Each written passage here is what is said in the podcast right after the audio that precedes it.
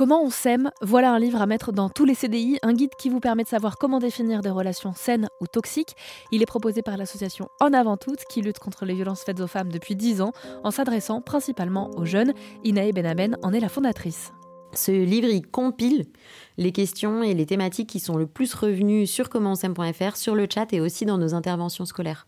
Euh, aussi bien avec les 12-13 euh, ans, donc 6e, 5e, 4e, qu'avec l'enseignement supérieur, donc plutôt là les 20-25. Euh, et en fait, on voit qu'à tous les âges, les mêmes questions reviennent. Elles ne sont pas abordées forcément de la même manière et on n'a pas, pas les mêmes inquiétudes, par exemple, mais ce sont les mêmes thématiques. Aussi bien du côté des relations qui sont saines, que des, relations qui commencent à poser question, euh, que des situations de violence qui sont vraiment euh, banalisées ou même euh, parfois vécues comme, comme des preuves d'amour. Il y a dans les thématiques abordées comment rompre, par exemple, comment avoir une relation avec quelqu'un qui a un handicap. Est-ce que ça veut dire qu'avoir une relation saine, c'est pas inné? Est-ce que ça s'apprend? Tout s'apprend. Ce qu'on aimerait entendre parfois aujourd'hui, c'est justement qu'il y a un manuel à lire et ça y est, c'est bon, on sait, être en relation les uns avec les autres. C'est pas ça du tout. Euh, ce qui doit s'apprendre pour réussir à être euh, dans des relations qui sont épanouissantes, c'est justement une certaine réflexivité, donc la capacité à se poser des questions et à du coup euh, arriver, non pas la tête la première dans ce qu'on vit, mais avec une conscience des choses, de soi-même et des autres. Et l'idée du livre, c'est que ça puisse être un guide à cette manière de euh, se laisser le droit d'être en doute. Et c'est pour ça, par exemple, comment rompre. Aujourd'hui, on se laisse peu le droit de se dire qu'une relation n'est pas satisfaisante.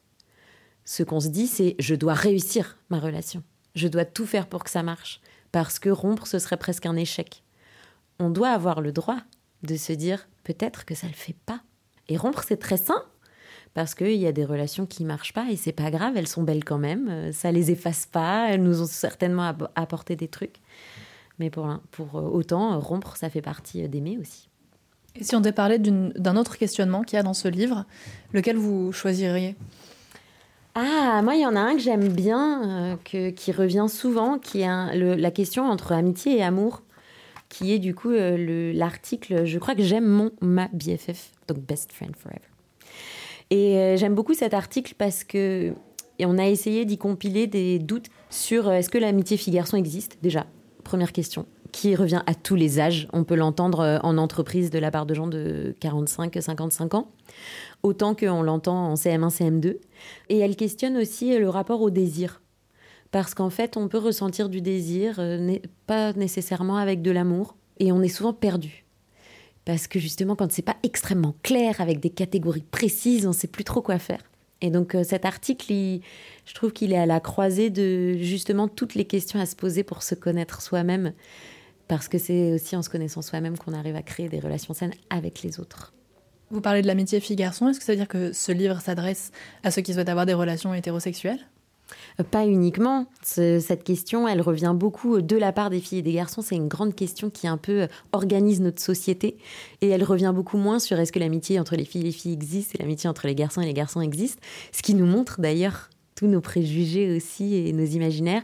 Et le livre euh, aborde euh, de manière euh, précise sur certains articles et de manière vraiment diffuse sur d'autres les questions des relations LGBTQIA+, ce que ça veut dire quand on est en couple, quand on découvre sa propre orientation sexuelle ou sa propre identité de genre, mais aussi comment on va être perçu et donc ce qui peut euh, nous arriver de la part des autres, du regard des autres.